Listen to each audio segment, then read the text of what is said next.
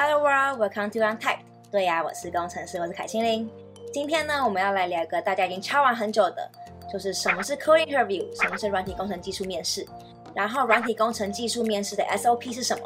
那这边呢，先提一下我的背景，让大家了解说为什么我这么熟悉 Coding Interview，是因为呢，从过去到现在，我在找软体工程的实习或是工作的时候，参加了将近二十场的面试。然后呢，也实战了将近六十道的白板题。天哪！所以这就是被凌虐了六十次，听起来我就像是一个把面试当成在刷题的死小孩。那我之前面试的精彩波折过程，有在之前的影片分享，所以如果你有兴趣的话，就欢迎去听哦。虽然说呢，我参加过这么多面试，但是呢，我的面试经验还是纯粹属于我个人的经验，所以呢，不能盖挂在所有的软体工程面试上面。但是也八九不离十了啦。而这边呢是针对外商科技公司会问软体工程师面试者的白板题，也是呢最大众软体工程师职位的面试方法。至于那些什么奇奇怪怪啊，什么写考卷然后在电脑上面做题的，我这边就不多加讨论。相信如果你对于软体工程面试还不熟悉的话，看完这支影片你会很有收获的。那快速介绍一下什么是 Coding Interview。那 Coding Interview 呢，不论是线上还是实体，其实基本上是一样的东西，只是使用的工具跟媒介不一样。那线上呢，通常就是透过视讯会议，然后你可能是用一个编辑器，然后在上面写程式嘛。那实体的面试可能就会是在白板或者在纸上面写 code，也有一些呢是给你一台电脑，让你能够在上面直接写程式嘛。那不论是哪一个，其实本质上是一样的。面试官呢都会问你一个要用演算法或是资料结构去解决的问题。那这个问题的叙述呢，可以非常的直白，譬如说，请你在一个 graph 中去找到从 A 点到 B 点的最短路径。那也有可能是一个非常生活化的叙述，就是譬如说，可能给你一个飞机班表，那请你找出从 A 城市到 B 城市的最短飞行行程。那我刚刚所讲的这两个问题呢，其实是非常非常接近的，只是呢，他们的叙述方式不一样。而你在被面试的时候呢，你就是要去思考说，应该用什么样的资料架构或者什么样的演算法去解决这个问题。那解决方法呢，通常不会只有一个，会有 brute force 暴力的解法，也会有比较有效率然后被优化的解法。那这样子的面试方法呢，其实是从 Google 开始的。那后来其他科技公司呢，也就采纳了同样的做法。所以现在基本上大部分的软体工程师的面试，尤其是在美国的话，百分之八九十都是用这种 coding interview 的方式去做的，而也因为这样子的面试方式这么的盛行，所以呢，大家也同整归纳出一套做法。虽然说这一套 SOP 这套步骤不是明言规定，不是说如果你今天去一个 coding interview 没有这样子做的话，你就一定会 fail。但是我觉得它已经成为 coding interview 的 SOP 了。而我也觉得这样子确切的步骤去做 cold interview，能够帮助你更有逻辑的去思考，然后让你在面试过程中比较不会出错。而其实很多面试官也会预期面试者可以照着这样子的步骤去进行 cold interview。所以不论你到底满不满意一个这样子的 SOP，或是你满不满意 coding interview 这样子的模式，相信你如果把它学起来的话，对于你之后找软体工程师的工作会非常有帮助。所以，如果你还不了解什么是 coding interview，然后你也不了解它的流程，也不知道这个 SOP 的话，那就欢迎你继续看下去哦。那今天呢，我会将这个面试的流程呢，主要分成五个部分，然后呢，也会多加一个贴心小叮咛的部分哦。在我们正式进入 SOP 的第一个步骤之前，这边先讲一个我自己觉得非常实用的建议。你们知道去 coding interview 软体工程技术面试的必需品是什么吗？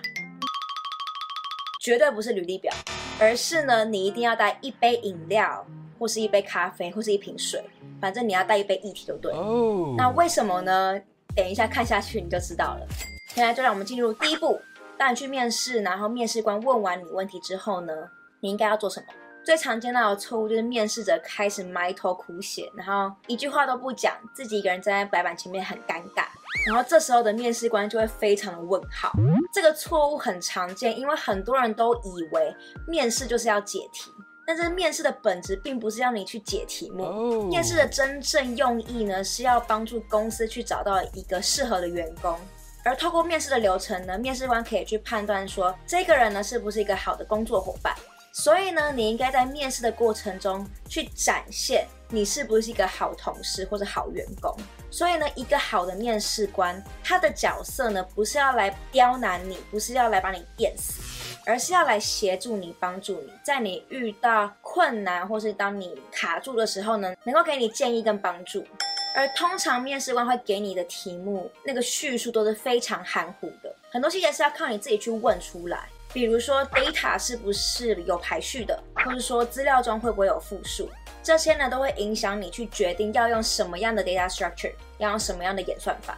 这边鼓励大家不要害怕去问问题，不要担心说你问这个是不是很白痴，是不是很多虑，因为呢你在问面试官这些问题的同时，你就是在帮助自己分析这一个你所要解决的问题。当然也不是叫你随便乱问、乱枪打鸟，不是要你就是把你脑中所有学过的东西都每个细数一遍，不是说明明明确的告诉你资料是数字，然后你还要去问说会是大写还是小写。而当你透过问题去收集完你所需要的资讯之后呢，也就进到了第二个步骤，真正开始解题、分析问题的时间。这边要注意，还没有要你开始写程式哦。我知道你很期待，但是不要急。这边呢，只是要你开始去想要怎么解题。这个过程，请你 think out loud，就是把你脑袋里面所有的想法、思绪用嘴巴说出来，不要自己一个人在那边用脑袋想，不要期望面试官会心电感应。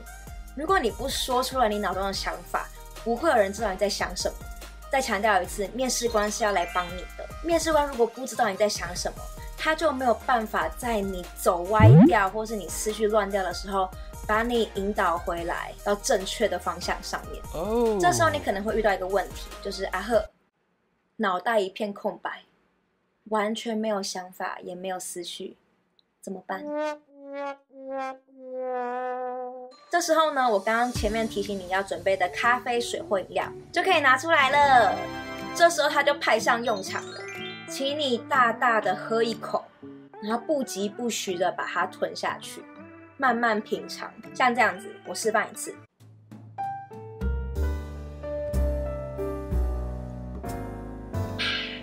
没事，多喝水。没事，别出门。让我们一起守护台湾，战胜疫情。耶！我刚刚讲到哪里啊？这个喝东西的过程呢，就是给你一个不尴尬的、慢慢冷静思考的时间。你可以先把暴力解法想出来，就是那种一个一个数、一个一个找、一个一个列出来的那种慢到不行的解法。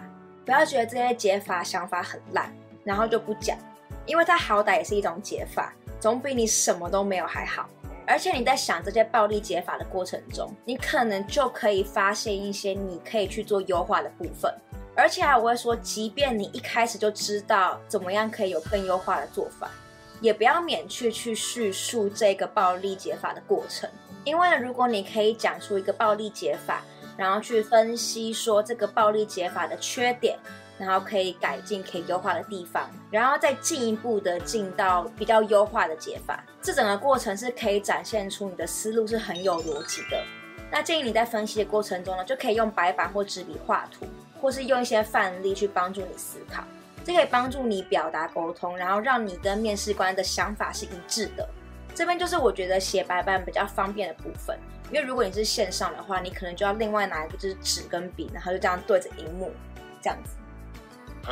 那这边呢就进入了第三步骤，在你分析完问题，然后你也对于你找到的解法非常有信心的之后，在你真的忍不住很想很想开始写 code 之前，请你，请你先问面试官。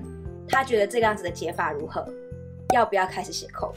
如果他觉得你想到的解法是合适的，那他就会请你开始写。那如果他觉得你的解法不够好，他就会引导你去做更多的优化。简单来说呢，你要等面试官认可之后才要开始写 code。这其实就很像我们在工作的时候，一个软体工程师他写了一个 design doc，一个城市设计的文件。然后他分享给其他人看，然后其他人看过留下 comment，修改过这个 design doc 之后，大家都对于这样子的设计达到认可之后，这一位软体工程师才会开始 implement，才会开始实做这一个设计。然后这边也叮咛大家，当你开始写 code 的时候啊，虽然打字速度跟字迹都不是评分标准，但是如果你能够把东西打清楚、写清楚的话，就请你尽量做到。因为通常如果你写不清楚、打不清楚，最后害到的都是自己。尤其是如果你可以打字，你东西的命名就不要乱七八糟，不要用一堆什么 I J K L M N。然后，请你写 code 的过程中，也不是就自己一个人在写，也是呢要边讲边写。那当你把程式码都写完之后呢，就要进入第四步骤了。这一步骤呢，就是请你去谨慎的审视、检查你所写的东西。所以，当你写完程式码之后，不要急着说你写好了，请你就是先花个几秒钟去赶快快速检查有没有什么错的地方。那你大致上看完，然后觉得没什么错的地方的话，也不是就说你写完了，而是呢你就要进入测试的部分。因为一个好的软体工程师不是只会写程式码而已，还要会去测试他自己所写的东西。因为在 Computer Science 的理论中，我们没有办法透过测试。证明我们写的程式码是正确的，我们只能去验证说我们的程式码在这些情形下有没有出错。而要怎么做这些测试呢？这时候呢，你就真的应该要拿笔开始去写一些范例，正常大部分的例子，还有一些 edge case，就是比较极端的例子。然后，请你把这些例子丢进去你的程式码，一行一行的跑一遍。对，一定要一行一行哦，不要跳，因为你在跳的时候，你就是在假设说，哦，我想的都是对的。除非面试官跟你说，你可以忽略这部分，不然呢，千万不要跳城市嘛。这个测试的步骤一定是非常繁琐的，你会觉得很麻烦，但是请你一定要做，它是软体工程技术面试里面非常重要的一个部分，因为它也是印证说你未来工作的时候，你会不会去。严格的审视你所写的东西。测试进行完之后呢，就请你去分析复杂度，包括时间复杂度跟空间复杂度。英文是 time complexity and space complexity。那在面试的状况下，就请你去用 Big O 的方式去解释这些复杂度。如果你不知道什么是复杂度，然后你也没有听过 Big O notation，然后你又很想知道的话，就请你留言告诉我。那这集因为时间的关系呢，我就不去讲什么是 complexity 了。那你测试完了，复杂度也讲完了，那就进入到最后第五个步骤。你以为你写扣写完了，测试完了，复杂度也分析完了，面试就结束了吗。接下来呢是问问题时间。那你写完这一题之后呢，如果还有时间，然后面试官也有准备 follow up question，那就有可能呢会对于你现在所写的东西继续去做延伸。那如果时间差不多了，也没有就这样结束了，通常还是会给你一个两三分钟，给你一个换你问问题的时间。那这个时候呢，很多人可能会觉得哦，已经好累了，想要赶快离开，赶快结束面试。而且我觉得亚洲教育文化下，大部分的人是不喜欢问问题的。可是不论你再怎么累，再怎么不想问，再怎么不情愿，都请你挤出那么一两个问题去问面试官。像我通常都会问面试官说，他一天中的工作内容大概是什么样子，或是他觉得他现在的工作内容中，他最不喜欢的部分是什么。透过这些问题呢，可以帮助你去了解说。去这样子的一个公司当软体工程师，工作的样子是什么？而且面试呢，并不只是公司来评断你的过程，也是一个你去评断公司的机会。那你多问问题，也就展现出了你积极的态度。然后接下来就是问一问，闲聊一下，然后面试就真的告一段落啦。以上呢，就是把面试分成五个主要的部分，最后还有一个天气小叮咛，这个很重要。无论你是技术面试还是行为面试，请你见到面试官的时候呢，跟面试官寒暄聊天个一两句，这可以帮助你缓解一下紧张的情绪。如果你能够让自己泰然自若的聊天，那同时也是展现出你的自信，就是单纯的一句 How are you doing 都是可以的，不要就是僵在那边这样子，你好，然后就是不敢讲话，这样子对方也会觉得很严肃，很不舒服。但是，但是是注意啊，这段时间绝对不可以超过五分钟。我会说，其实一两分钟就好了，因为你聊太久，就是占用了你写扣解题目的时间。最后真的还很想聊的话，就请你面试快要结束的时候再聊。那以上呢，就是把面试流程浓缩成五个步骤。那如果呢，你还想要知道说面试该注意些什么东西，或是呢，准备面试可以看一些什么样的书，我在之前的影片都有分享。就欢迎你点去看哦。那希望这支影片让你学到很多。那希望这些资讯呢，对于你未来的面试都能够有帮助。那对于今天的分享，如果有任何疑问的话，或是你有任何其他的建议，也都欢迎你留言跟大家分享哦。那如果你想要看到更多这样子的影片，比如说像是我是怎么样准备 coding interview 的这类型的影片，那就请你一定要按这支影片一个 like，然后务必一定要订阅、开启小铃铛，这些呢对我的频道都可以非常的有帮助，也是给我很大的支持跟鼓励。谢谢你们的收看，我们下次见喽，拜。